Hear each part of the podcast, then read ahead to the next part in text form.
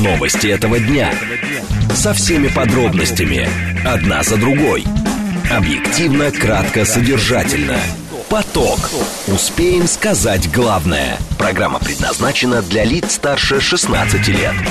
Радиостанция «Говорит Москва», понедельник, 14 августа, сейчас 14.06. Добрый день, меня зовут Юрий Буткин, это радиостанция «Говорит Москва». Мы обсуждаем главные новости этого дня, а, смотрим, что появляется на лентах информационных агентств и как едет город. Все в прямом эфире, вы слушаете нас и смотрите либо в Телеграме, либо на YouTube-канале, либо в социальной сети ВКонтакте.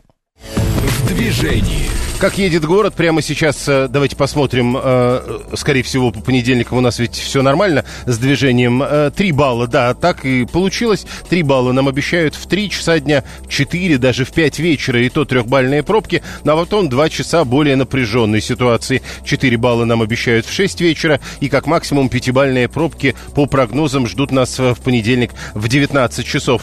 Главные проблемы, это то, о чем мы говорили и на прошлой неделе, внутренний МКАД между Новой Ригой и Волоколамкой, э, внешний МКАД при подъезде э, к Ленинградке. Э, кстати сказать, в самой Ленинград, в, в самих Химках Ленинградка вот сегодня, судя по тому, что мы видим, едет немножко пободрее, чем в последние несколько недель. Еще обращаю ваше внимание на внешний МКАД в районе Белой дачи. Там вам придется постоять в районе, не знаю, 7, 8, может быть, даже 10 километров будете медленно ехать.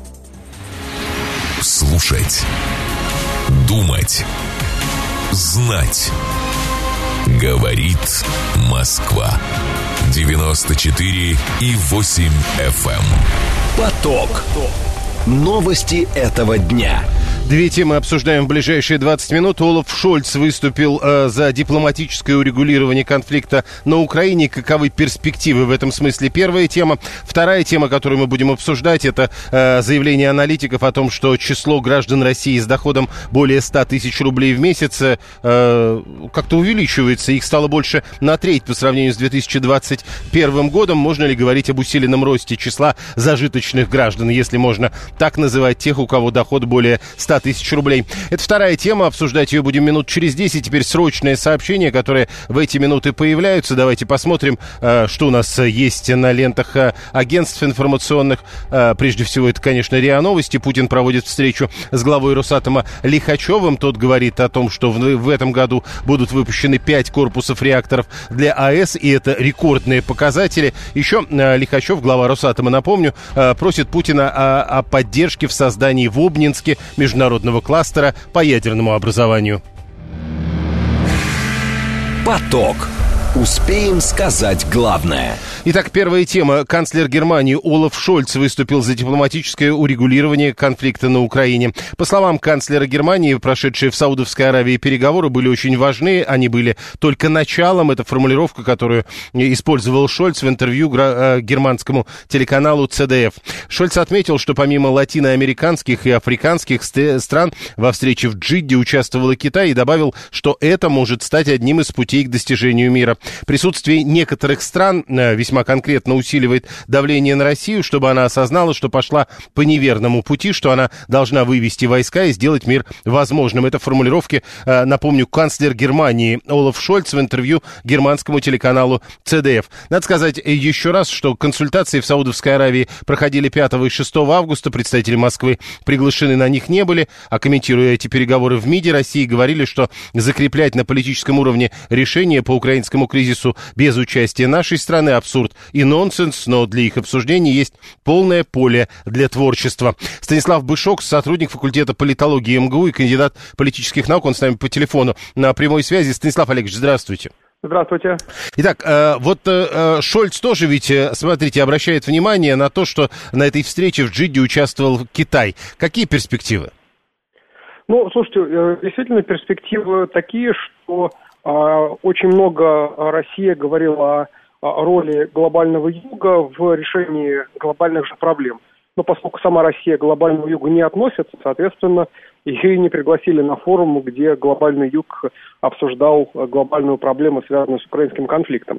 Но в целом, однако же, нужно сказать, что а, чем громче звучат а, слова о мире, а, и если они начинают привешивать слова о том, давайте мы а, сильнее ударим или больше поставим вооружение одной из сторон, ну понятно какой в данном случае, и, то это уже в общем, как бы сказать, шаги вполне себе в правильном направлении. И я хочу отметить, что все-таки реакция именно на этот форум в Джиде российского МИДа, в отличие, скажем, от реакции на какие-то аналогичные форумы, проходившие там в Брюсселе и так далее, она более-менее сдержанная на самом деле. То есть здесь действительно есть какое-то понимание, что даже там и близкие и дальние партнеры Российской Федерации, они, в общем-то, тоже все более-менее консенсусно говорят о необходимости, ну, скажем так, перевода конфликта с военного э, регистра на регистр дипломатический. Насколько важно то, что именно Китай и участвовал в этих заседаниях, хотя, как говорят, что роль Китая в том, что происходило в Джидде, до конца, в общем-то, непонятна.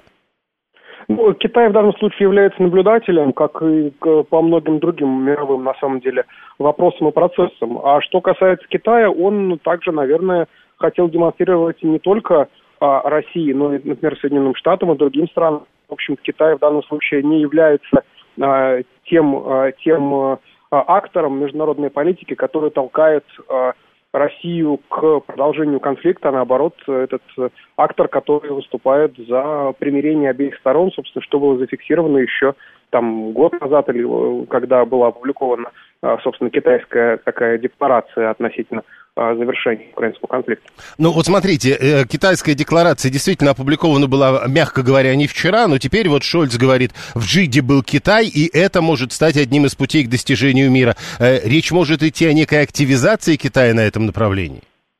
Ну, все-таки это не Китай организовывал это э, мероприятие, но, а что касается Шольца, то это ведь тоже такой, такой сигнал, на мой взгляд, опять же, в все-таки в, в, в таком для какого-то для какого-то сдержанного оптимизма, потому что в конце концов все понимают, что ну нужно высказать да такую банальную простую мысль, но которую некоторые все понимают, но некоторые при этом забывают, что в общем-то вооруженные конфликты это не про то, что какая-то армия А и армия Б решили вдруг э, начать э, боевые действия друг против друга. Это все исключительно вопрос политического руководства соответствующих государств конфликты начинаются не армиями, а э, политическим руководством государств. И конфликты заканчиваются, когда политическое руководство государств решает, что пора, э, пора закончить. Да? То есть э, никто не будет внутри армий как бы против такого решения выставать и говорить, нет, нет, нет, мы вот обязательно должны продолжить там, ставить под угрозу собственной жизни жизни других людей. Нет, так не работает, хотя есть определенные там в, у небольшого сегмента, там, скажем, России идея о том, что вот там армия чего-то не поймет. Нет, армия поймет и в России, и на Украине, и где угодно, потому что мир лучше, чем конфронтация, это, достаточно очевидно. Но, а, возвращаясь к тому, как реагировали в Российской Федерации на то, что происходило в Джиде, сначала я хотел бы процитировать вам Медведева, который говорил про три ключевых условия участия обеих сторон конфликта, а этого нет. Учет исторического контекста, как сказал, а, как написал тогда Медведев, страны Украины не было до 1991 года. И третье, что он требует учет текущих реалий. Украина в стадии полураспада, часть территории вернулась в Россию. Это ведь тоже официальная позиция? Нет, это не официальная позиция. Все-таки а, Медведев в личном качестве выступает. Кроме того, все-таки его официальная должность это а, зам руководителя Совета Безопасности Российской Федерации. То есть, в общем, учитывая, что руководителем этого а, всего является Владимир Путин, президент Российской Федерации, то, собственно, зам это не то, чтобы высокая какая должность. Ну, плюс еще все-таки, а, знаете, когда говорят там про полураспад, ну, это такая, скорее, журналистская история, а не политологическая. Ни в каком полураспаде Украина не находится, политологически говоря.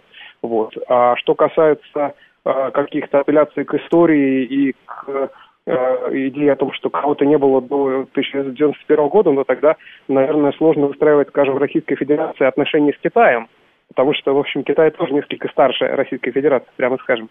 Вот, ну, и друг, многие других стран. Хорошо, тогда про реакцию Министерства иностранных дел, которую вы, собственно, упоминали, ведь там говорят, э, что для обсуждений есть полное поле для творчества. Вот насколько оно полное, на ваш взгляд? Ну, вполне полное, и как раз мы сейчас видим, опять же, что все-таки когда обсуждение а, в глобальном масштабе а, немножко смещается с вопроса о а, достижении победы одной из сторон к вопросу о достижении мира, все-таки это немножко разные вещи, и даже немножко, разные вещи. Вот, это как раз вполне себе вот такое смещение, в хорошее, скажем так, смещение в правильном, правильное направление, мне кажется, для, для всех акторов. Потому что понятно, что если бы там э, российская э, спецоперация прошла бы быстро, молниеносно, успешно и там за неделю, была бы действительно другая картина, в том числе только та, которую описывает Дмитрий Медведев. А поскольку мы видим тенденцию конфликта к затягиванию, ну, опять же, затяжные конфликты, это уже перевод конфликта в стадию, ну, если брать теорию игр, игра с отрицательной суммой. То есть чем дольше у вас этот затяжной конфликт длится, тем а, хуже становится жизнь так сказать, всех а, участников, прямых и косвенных. Да? То есть тут уже как бы выигрышего нет классическом смысле слова, тут уже просто как бы одни проигрывают больше, другие проигрывают меньше, но как бы и те, и те проигрывают. То есть это такая абсолютно негативная ситуация для всех участников. Ну пусть даже и те, и те проигрывают, но кто должен быть первым? Сергей 424, наш слушатель, пишет о том, что мирные переговоры давно назрели, но Россия не проявляет инициативы на этом направлении. То есть э, Россия с точки зрения Сергея должна быть первой? Ну, все-таки, как бы, Россия начала СВО, но, с другой стороны, а, в данном случае, мне кажется, это интерес обеих сторон а, в завершении конфликта. другое дело, что а, некоторым кажется, что если там первый шаг будет сделан там одной стороной или другой стороной, то это значит будет каким-то образом либо признание поражения, либо будет каким-то образом, ну что ли, наоборот, стимулировать другую сторону, наоборот, не к переходу к диалогу, а наоборот к усилению военной составляющей конфликта, потому что, а, раз они просят о каких-то переговорах, значит, они не уверены в своих силах. Да? То есть это уже такая вот, ну, игра, если можно использовать в, в, в трагическом контексте это слово, но тем не менее такая вот, как бы, э, ну, которая в мире там неоднократно происходила, да, вот любые, э, любые призывы к переговорам одной из сторон, это э, считывается, может считываться другой стороной как проявление слабости, хотя, ну, может быть, с точки зрения не знаю, там, извините, гуманизма и здравого смысла, это как раз проявление мудрости. А Адам 437. После победы и привлечения к ответственности лиц, которые причастны к военным преступлениям, Россия, пишет Адам, и без Шольца выведет воинские подразделения. А вот если Шольц затянет конфликт, поставляя ракеты, станет ли это обстоятельством для прекращения поставок газа ближе к зиме? Э, ближе к зиме все обострится? Ну, это как, э, в общем, некоторые российские спикеры вот надеялись, что зима а, прошлая, она каким-то образом там, заморозит Украину и Европу, и, соответственно, они станут более сговорчивыми с э, российскими требованиями там, на, на украинском парозе. Как мы видим, этого не произошло. Достаточно э, успешно, как мне кажется, перестроилась там энергетическая система европейская, Украина тоже не замерзла. Так что эти идеи о том, что да-да-да, все будет, вот мы сейчас вот еще чуть, еще немного, еще чуть-чуть, и все, значит, все, все случится. Там и Киев, там, не знаю, упадет и прочее. Но это, как бы сказать, ну, на, на уровне каких-то фантазий можно рассматривать, но, опять же, возвращаясь к Дмитрию Медведеву, которого вы цитировали, но ситуация на Земле, она, мне кажется, немножко географически иная, чем, чем была, не знаю, там, в конце февраля 2022 года. Спасибо, Станислав Бышок, сотрудник факультета политологии МГУ и кандидат политических наук, был с нами на прямой связи. СМС-портал работает, можно писать через Телеграм, можно звонить 7373948. У нас срочное сообщение. А, на Украине ужесточают контроль за выездом военнообязанных за границу, пишет ТАСС. И ТАСС же в эти минуты передает, что Шойгу осматривает экспозицию военной техники на стенде Китая на выставке «Армия-2023».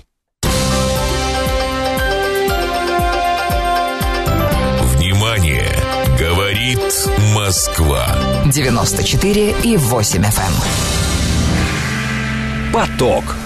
Успеем сказать главное. Следующая тема. Аналитики заявляют о росте числа граждан России, доход которых более 100 тысяч рублей в месяц. По сравнению с 2021 годом, как пишут, э, их стало больше на треть. Э, среднемесячный доход э, более 100 тысяч рублей имели 10 миллионов 900 тысяч человек в Российской Федерации. Как заявили газеты «Известия» аналитики компании «Финэкспертиза», в прошлом году все это произошло благодаря повышенной индексации социальных выплат и росту зарплат. Все большая доля населения начала переходить из малообеспеченных групп в группы со средним и более высоким доходом.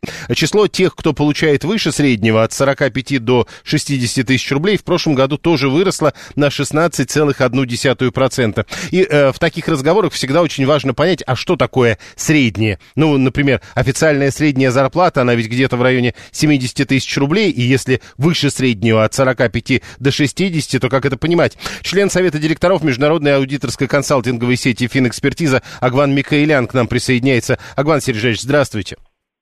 Здравствуйте. Итак, э, первый вопрос. Э, если э, доход выше среднего от 45 до 60, то что такое средняя зарплата в 70?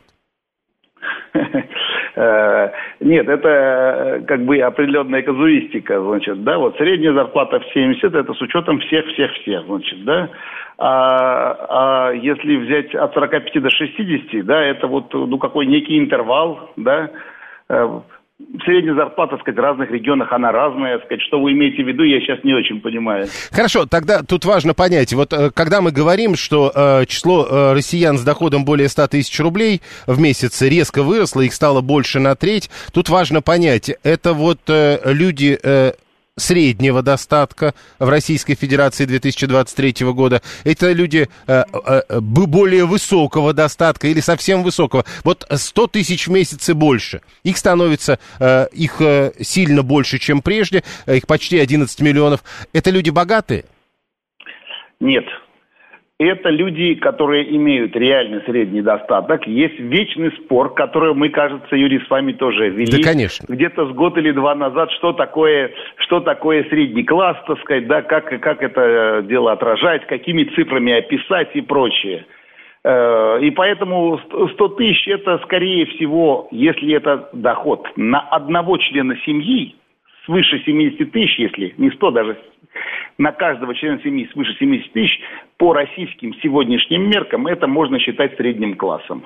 С этим можно не согласиться, сразу вам скажу, значит, да, там мы спорили, если я, я помню сказать, до, хрипоты, значит, да, в том числе и с вами. Но это вот клинический факт такой.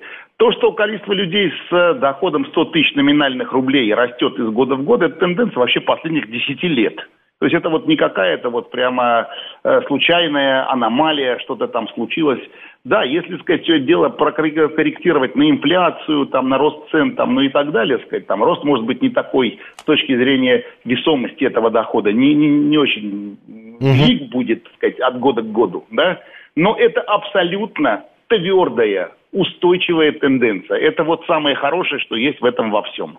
Еще э, э, одна вещь. Э, смотрите, значит, тех, у кого доходы более 100 тысяч, больше на треть. Тех, у кого от 45 до 60, больше на 16%. Насколько это прямая связь э, для того, чтобы утверждать далее? А, получается, что доходы растут опережающими темпами по сравнению с ценами? Нет, это не так совсем. Давайте. Просто получилось так, что э, в сегодняшней ситуации за 2022 год количество людей, которые находятся вот э, в этом э, зарплатном интервале свыше 100 тысяч рублей, да, их доля выросла больше всех. По сравнению с теми, кто 45 или 60, да, почти в два раза больше выросло количество таких людей. И абсолютное их количество достигло на сегодняшний момент, э, э, если вы помните, сказать, там э, примерно 11 миллионов человек. Это 7,4% от всех трудящихся. Это уже хорошая цифра, хочу вам сказать, если учитывать, что 100 тысяч это, ну, по российским меркам нормальный уровень дохода, но подчеркиваю, так сказать, доход на одного человека 100 тысяч рублей – это одна тема, понимаете, да? А если он один, так сказать, в семье работает, так сказать, да, в семье там четыре человека, это совершенно другая тема. Но это в вашем исследовании не разбиралось? Это в данном исследовании мы не разбирали, но у нас были э, другие исследования год назад, два года назад, да, в котором мы этим вопросам э, придавали больше значения. Ну, может быть, в будущем мы еще раз к этому вопросу вернемся. Сейчас просто э, с э, статистическими данными э, не так хорошо по понятным причинам, да. Но это же не вечно, сказать, вернутся данные. Мы опять проанализируем и расскажем, как и что происходит. Но несколько... само по себе факт, вот, вот я, я бы просто хотел сказать, что этому факту надо верить, да, и это факт положительный. Несколько э, вопросов от слушателей, совсем коротко уточняющие. 144-й. Э, идет СВО, денежное сопровождение мы знаем, так что и средняя зарплата резко выросла, и средняя температура по больнице тогда получается у вас. Э, это средняя зарплата, это всегда средняя температура, сказать, хотите этого или нет. Но хочу вам сказать, что это не только члены СВО, да, коих очень ограниченное количество, да, это еще и промышленность, это вообще высококвалифицированные рабочие, которых сейчас отчаянно удерживают в связи с тем, что э, действительно рабочих рук все меньше и меньше в связи с СВО. Так, э, это вообще касается квалифицированного персонала, да? Сейчас зарплаты пошли вверх. Э, это Еще. совершенно однозначно. 592 Рост количества людей, которые показывают более 100 тысяч дохода, говорит только о том, что эти люди выходят из тени. Э, в том числе и люди, которые выходят из тени, не только об этом говорит. Сказать. Хочу сказать, что тенденция выхода из тени, это тоже такая достаточно старая тенденция, и она началась, так сказать, поступательным способом, да, и развивается уже последние почти 6-7 лет. Как только ввели, так сказать, э, э, как бы упростили упрощенки, значит, да, и ввели самозанятость. Угу. И последнее, э, ну, как вы понимаете, без этого вопроса мы не могли обойтись. В данном случае Давайте. Григория цитирую, тысяча долларов – это совсем немного.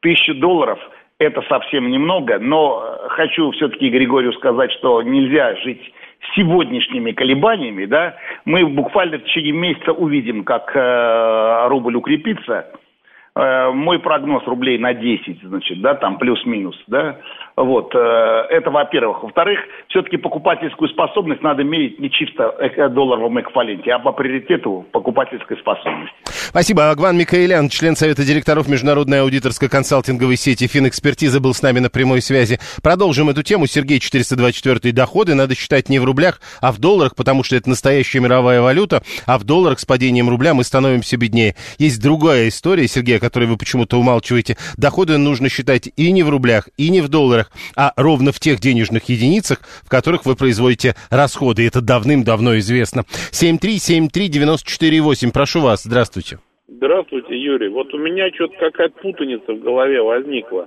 Вы говорите про доходы, а человек вам говорит про зарплаты. Потому что если в эту группу включить предпринимателей, то тут сразу все вот это и расстраивается.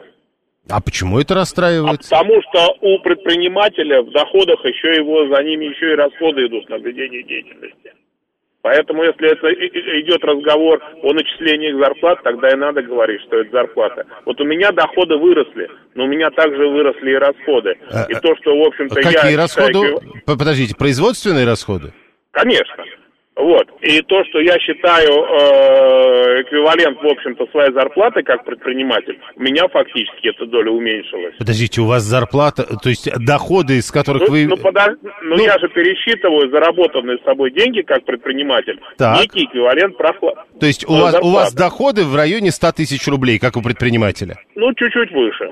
Э, и на это еще расходы. Понял. Хорошо, 7373948. Николай, 848. Э, вот жалко, мой работодатель не в курсе, что зарплаты растут. 855. В начале года доллар стоил гораздо меньше, потом просил, э, просел, видимо, по самые помидоры, а теперь укрепление его на 5-10 рублей будет восприниматься как победа. Виталий, вроде у нас все ждут краха Америки, чтобы зажить, а люди все равно считают в ненавистных зловонных баксах. Это его формулировка. 7373948. Александр Александр как-то неправильно послушал, как-то, говорит, вы успокоили, на, на 10 это что, 110 рублей за доллар? Э, там, по-моему, было достаточно четко сказано, из э, чего э, получалось, что скорее 90, а не 110, если уж мы от нынешних 100 рублей э, пляшем. Интересно, за счет чего укрепляется все это дело? Э, Владимир э, как-то странно посчитал 110 миллионов на 100 тысяч на 12 месяцев, это 12 триллионов рублей в год. Ну, хорошо, 12 триллионов рублей в год, и что это нам дает? Мы узнали, сколько получают люди, у которых среднемесячный доход э, более 100 тысяч рублей в месяц.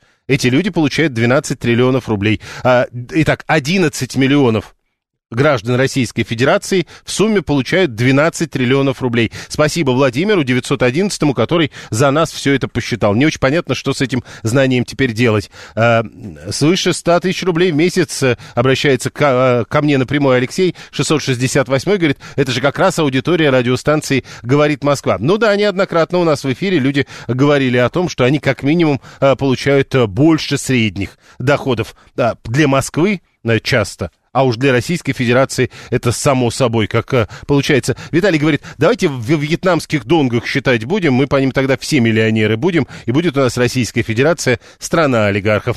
Спасибо за это. Э, прямо сейчас новости, потом реклама, потом продолжим. Новости этого дня. Со всеми подробностями. Одна за другой. Объективно, кратко, содержательно. Поток. Успеем сказать главное.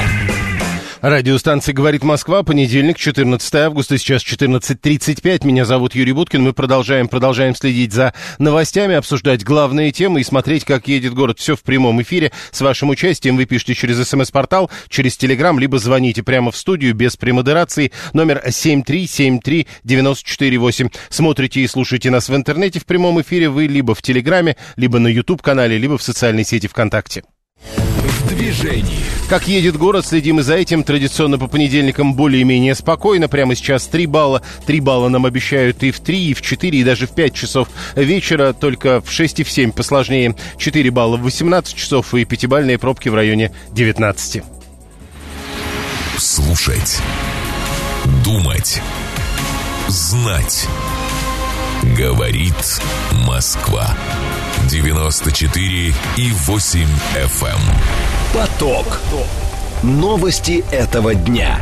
Две темы обсуждаем в ближайшие 20 минут. Минпромторг выступает против указания цен товаров за килограмм и литр. Больше того, выступают за введение неких стандартов фасовки. А почему Такова позиция Минпромторга и каким может быть этот стандарт фасовки. Первая тема. Вторая тема. В Минспорта выразили надежду на принятие закона о возвращении на стадионы пива. Почему Минспорта выступает за возвращение э, пива? Нет ли в этом противоречия? Разговор минут через 10. Срочное сообщение, которое в эти минуты появляются. Э, РИА Новости пишет, что в центре Грабаря завершили обследование э, Троицы Рублева. И об этом РИА Новости, ссылаясь на заявление из мастерской, пишет прямо сейчас. Ну и и еще Росатом собирается наращивать сотрудничество по мирному атому с Азией и Ближним Востоком. Заявление руководителя Росатома агентство приводит, э, э, исходя из встречи Лихачева с Владимиром Путиным. Поток. Успеем сказать главное. А, помните, э, я нашего слушателя Алексея, когда мы обсуждали средние зарплаты, цитировал, который написал «Свыше 100 кило в месяц эта аудитория говорит Москва». Ну, понятно, что в том случае речь шла про 100 тысяч рублей, но вот про килограммы надо бы поговорить поподробнее. Минпромторг выступил против указания цен товаров за килограмм и за литр. В ведомстве заявили, что предлагаемое регулирование приведет к издержкам и стоимость продукции вырастет. А, там еще сказали, надо ввести единый стандарт фасовки, который упростит покупателям сравнение цен на схожие товары разного объема или веса. Как вы понимаете, это а, попытка ответа чиновников на инициативы, когда говорят, а вот надо рядом с каждой ценой написать, сколько в килограммах а, будет стоить этот товар, а, тогда вице-спикер Госдумы а, Борис Чернышов даже законопроект внес в Нижнюю Палату, в котором предлагал ввести требование указывать для продуктов питания цену за единицу измерения товара в килограмм или литр. И вот чиновники говорят, да надо не это сделать, надо просто, чтобы упаковки были стандартизованными. Насколько это правильно, в Чижике давно так пишут. Э, пишет 580. Да не только в Чижике, во многих магазинах э, так пишут, но э, Чернышов-то говорит, что надо в каждом магазине, что так было написано. И главное, а если пытаться говорить о единой, едином стандарте фасовки, что это? То есть возвращение к советскому все по килограмму. Петр Бобровский, председатель технического комитета «Упаковка» в Росстандарте. Петр Игоревич, здравствуйте. Да, здравствуйте. Итак, э, э, что за единый стандарт фасовки, который упростит покупателям сравнение цен на схожие э, э, товары разного объема или веса?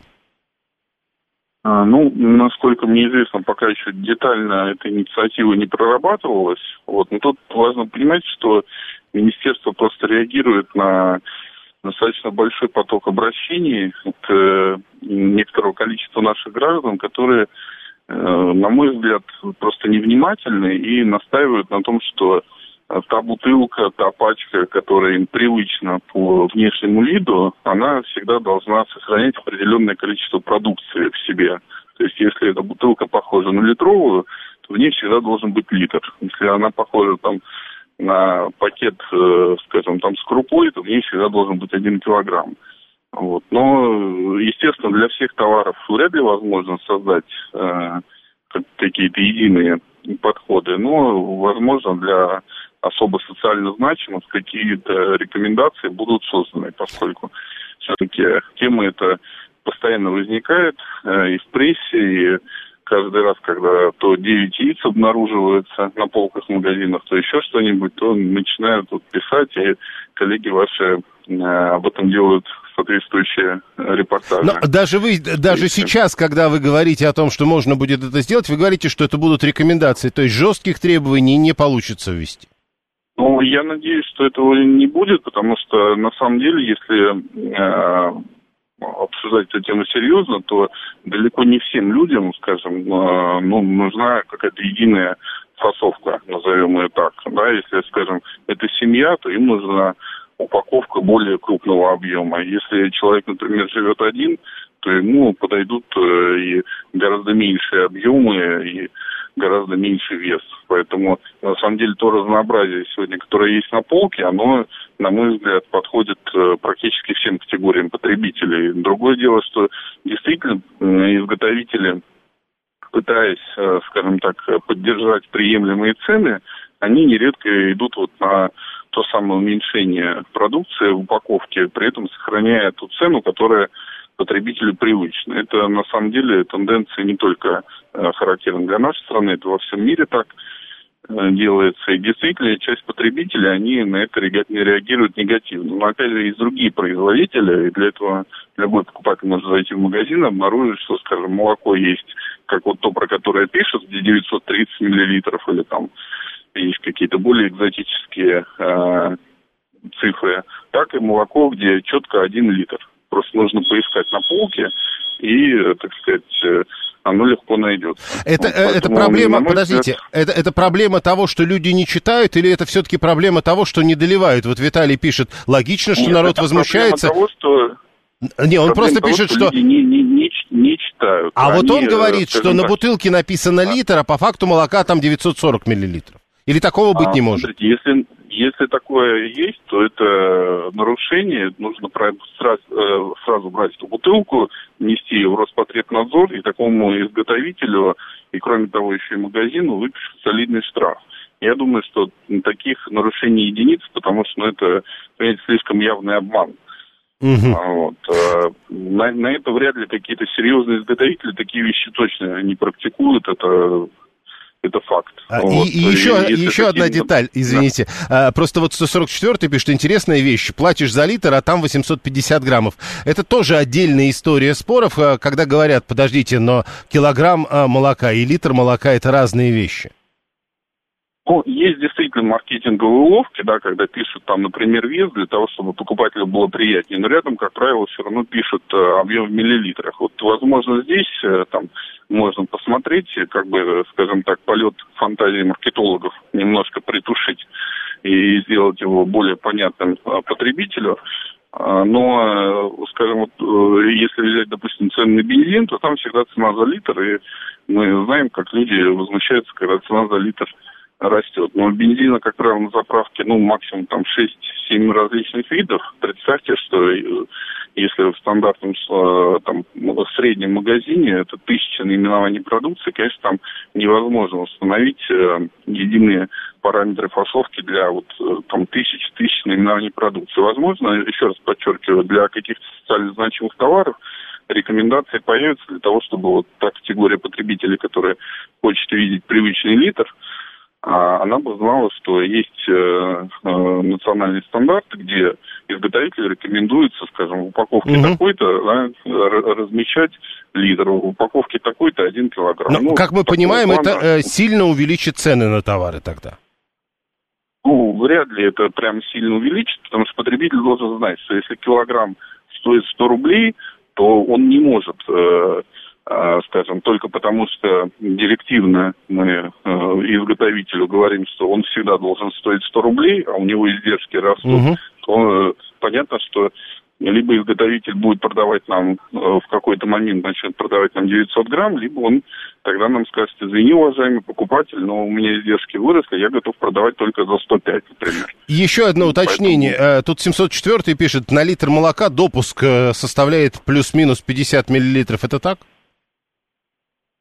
Ну, сложно мне сказать, это нужно консультироваться у экспертов молочной отрасли, но всегда, конечно, какие-то допуски имеются, это Вы знаете, любой, кто собирал мебель, например, знает, что есть определенные допуски, возможно, и в молоке такие тоже есть. Спасибо. Петр Бобровский, председатель технического комитета упаковка Росстандарта, был с нами на прямой связи. 592 а, дополнительная информация о цене за массу объем очень полезная и исчерпывающая, и за это ритейлерам спасибо. А параметры фасовки в виде рекомендации это имитация бурной деятельности. Это вам так кажется, но вот многие люди требуют, чтобы им по литру продавали и по килограмму. Но тут э, интересная история. А почему вы считаете, что это обман, если там четко написано сколько? То есть, э, подождите, вы хотите дешево или вы хотите дорого? Давайте так, жидкость, литр, сыпучая, килограмм, остальное от лукавых маркетологов, пишет 530-й. А если мне надо 750, 530-й, мне чего делать? А, вы же запретите тогда, я так понимаю, меньшие упаковки, да? Э, иногда в литровые бутылки, пишет Виталий, бывает 950, 940, 930, а то и просто 900 миллилитров, это я могу узнать только дома, а когда вы замеряю. Подождите, Виталий. Это как это? Э, как вы можете только дома узнать? Вы хотите сказать, что в литровой бутылке не написано, сколько миллилитров? Тогда это другое. Петр Бобровский об этом только что говорил. 144 интересная вещь. Э, платишь за литр, а там 850 грамм печенья, вафли, крупа. Подождите, э, вы за печенье в литрах платите? 7373948. Да, прошу вас. Э, добрый день, Марина, меня зовут. Вы знаете, вот мне какие-то надуманные вот эти вещи. Я вот как хозяйка могу сказать, ну, никогда я не встречалась, чтобы писали литр, а мне вот надо будет померить, там вылить это молоко, померить. Ну, слушайте, ну это какой-то бред уже. Вот сейчас передо мной э, молоко, я не, кефир и сок. Я не буду говорить, угу. да, эти фирмы.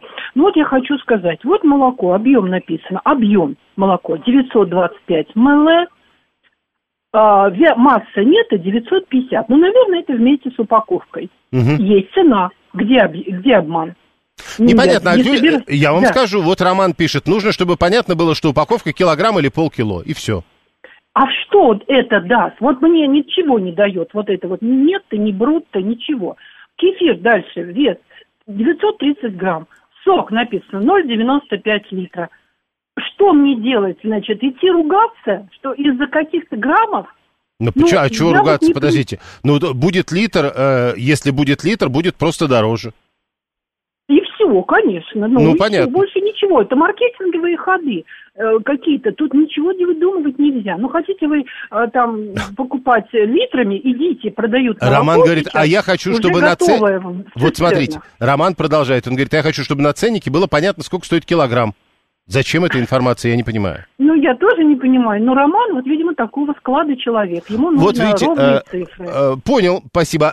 Э, 13 интересно. А вот кто-нибудь спички пересчитывал? Там ведь вообще ужас наверняка. Внимание! Говорит Москва. 94 и 8 FM. Эм. Поток. Успеем сказать главное. В Минспорта выразили надежду на принятие закона о возвращении пива на стадионы. А, зам главы ведомства Азат Кадыров говорит, доработка соответствующего документа уже ведется, и эту тему это его формулировка, мы в целом поддерживаем. Так он сказал в интервью ТАСС и уточнил, что корректировка инициативы касается исключительно технических деталей. Надо сказать, что давно продажа пива на спортивных объектах в России запрещена, уже 18 лет. В мае 2022 года, то есть в течение последнего года, столичные власти разрешили продажу алкоголя крепостью до 16,5% в музеях, на концертах и стадионах при наличии соответствующей лицензии. В январе этого года э, Совет советник главы Комитета Госдумы по физкультуре и спорту э, Александр Котов говорил, что в парламенте уже рассматривается предложение о разрешении продажи пива на стадионах. Николай Еременко, э, член исполкома Федерации спортивных журналистов России. Николай Николаевич, здравствуйте. Да, добрый день, коллеги. На ваш взгляд, почему Минспорта за пиво? А, вы знаете, ну вот тут вопрос надо разбить э, на несколько частей. Я тоже за пиво на стадионах, потому что это позволит э, наконец, государству уйти из профессионального спорта, и профессиональный спорт должен сам себя обеспечивать э, деньгами, а во всем мире другого варианта, кроме как пива, ничего на футболе не придумано, и это хорошо. А, с алкоголизмом это никак не связано. Я вам, если будет желание и время, смогу привести кучу убедительных примеров. А вот что здесь делает Минспорт, ну, мне тоже непонятно, потому что э, Минспорту бы давно понять надо, что сфера ответственности государства – это детский и юношеский спорт, массовая физкультура, огромное количество тех полезных вещей, которые могли бы делаться, а не исключительно игры в альтернативные Олимпиады, которые постоянно нам пытаются запустить, а, или же вот эти разговоры о том, э, как клубам выживать, и, дескать, давайте им пиво разрешим. Да вы, в конце концов, лучше уберите фан-айди пресловутый, да, который, так сказать, препятствует э, приходу болельщиков на трибуны. Вот я был на двух последних матчах, кубковый в среду, неудобный будний день, и пришло на «Динамо Краснодар» 15 с половиной тысяч болельщиков. И вчера был прекрасная погода, воскресенье, 15 часов. Э, естественно, в воскресенье всегда на матч чемпионата ходит больше. И пришло 7 тысяч. Потому что на матче чемпионата нужен фанайди, а на матче Кубка не нужен фанайди. Да? И люди ногами голосуют. Люди принципиально уже второй год идет, не оформляют себе фанайди ни при каких обстоятельствах. И вот здесь э, история, мне кажется, очень простая. Минспорта бы обратить внимание не на резонансные вещи, после которых министра будут цитировать, а заняться бы своим делом. Но э, подождите, вот я как раз э, вы опередили мой вопрос. Я как раз хотел вас спросить по поводу, нет ли какой-то связи между тем, что, например, фан-айди Министерства спорта раскритиковать не может, и тогда оно пытается хоть какими-то деньгами помочь клубам. Слушайте, ну это надо быть очень в мире таких иллюзий, да, чтобы вот говорить не может. У нас два ведомства активно лоббировали, э, причем лоббировал-то как раз активно Минспорт с 18 года. С 18 года менялись министры, и я пять лет слушаю про э, всеобщую пользу от фанайди, от э, руководителя Министерства спорта. Вот. И две, э, два ведомства в нашей стране осваивают гигантские деньги, выделенные на фанайди. Это Минцифры и Минспорта.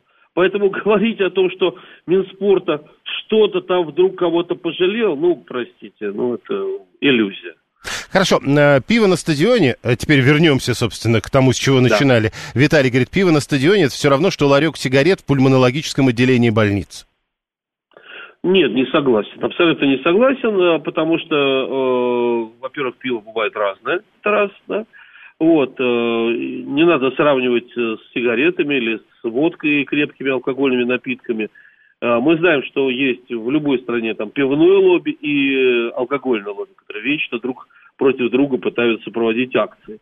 И любые вопросы, связанные с запретом пива, э, так или иначе потом вдруг всегда выясняется, что алкогольное лобби участвовало в этом.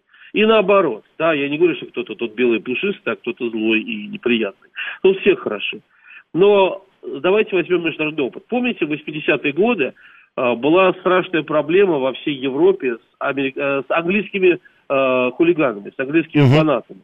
Э, на пять лет э, клубы Англии изгонялись из Еврокубков. Сейчас вот страшно представить, как такое могло быть. Было пять лет э, без Еврокубков проводила Англия, потому что э, не могли справиться. И сначала даже железная Маргарет Тэтчер не могла навести порядок в начале 80-х, а, даже там было куча ошибок. Там запрещали любой алкоголь на стадионе э, и так далее разливать. Так в итоге это приводило к тому, что люди до стадиона напивались так, что не могли уже футбол нормально смотреть и стоять на своих двух. Потом нашли разумный вариант, да, при которых слабо алкогольные напитки. Это прекрасное удовольствие от посещения футбола. Сегодня все стадионы в Европе, в мире, ну, в большинстве своем, да, это не спортивные объекты. Это гигантские торгово-рекреационные центры, досуговые, где, среди прочего, за 7-8 часов пребывания там есть возможность еще 2-2,5 часа побывать на футболе. То есть большой спорт, а. в данном случае футбол, это все-таки уже шоу, а не спорт? Это, это, это, это бизнес, это шоу-бизнес, конечно. Конечно, те, кто поняли, что это шоу-бизнес, давным-давно э, собирают с этого огромные деньги. Мы же все пытаемся определиться, какой частью нашей большой социальной задницы сидеть. Да, мы чемпионы мира по сидению на двух стульях. И мы постоянно говорим сначала, а, давайте зарабатывать как весь бизнес. Почему так мало правообладателей платят там за трансляции футбола, говорят клубы.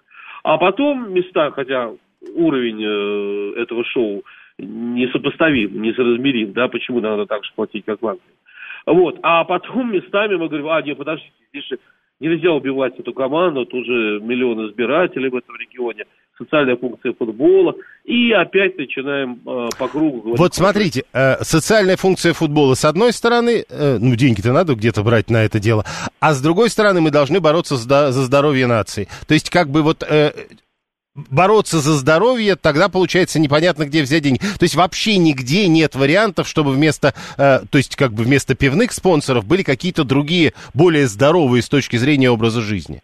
Я не медик, и я не смогу вам сейчас квалифицированно, и не буду пытаться сейчас даже uh как бы в эту тему входить, но тех исследований, которые я как журналист, изучающий эту проблему, а, читал из серьезных э, э, транснациональных не корпораций, а медицинских исследовательских центров, да, а, любое пиво до 7-8 градусов никакого вреда для организма не приносит, если, конечно, знать меру. Да, если вы выпьете таких 12 э, банок на футболе, Нет. наверное, э, это будет чересчур. Да, да? понятно. Ну, прости, ну, можно и кефиром отпиться, и квасом, и что?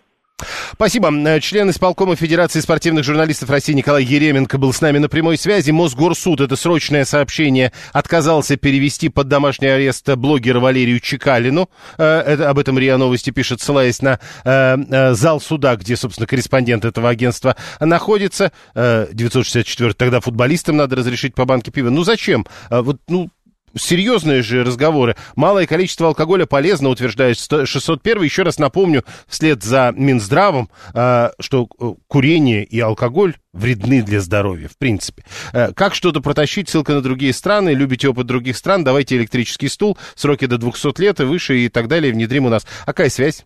Ну вот тоже, если вы любите вот так вот э, э возражать, это какие-то очень странные возражения. Алкоголь зло, пишет 674-й. Э, за счет чего живут саудовские клубы, спрашивает Виталий. Вряд ли там местное пиво рекламируют и ничего, нормально живут. Но когда вы говорите «вряд ли там», а вдруг да, а вы уже сделали вывод, и ничего, нормально живут. Половина футболистов вообще курят, пишет Андрей 907. Опять же, непонятно, откуда он это знает. И еще э, Елена тут пишет. А вот это э, стандартная история, знаете, Елена не просто пишет, возвращая нас к предыдущей истории про э, молоко там или крупу, про килограммы и так далее. Она, конечно, переводит это на личности. Юрий, говорит она, хочется вам пожелать, когда вы состаритесь и будете жить на пенсию, чтобы вам не пришлось высчитывать цены на литр молока и килограмм гречки в разных магазинах. А зачем высчитывать цену на литр молока, если у меня нет денег, Елена?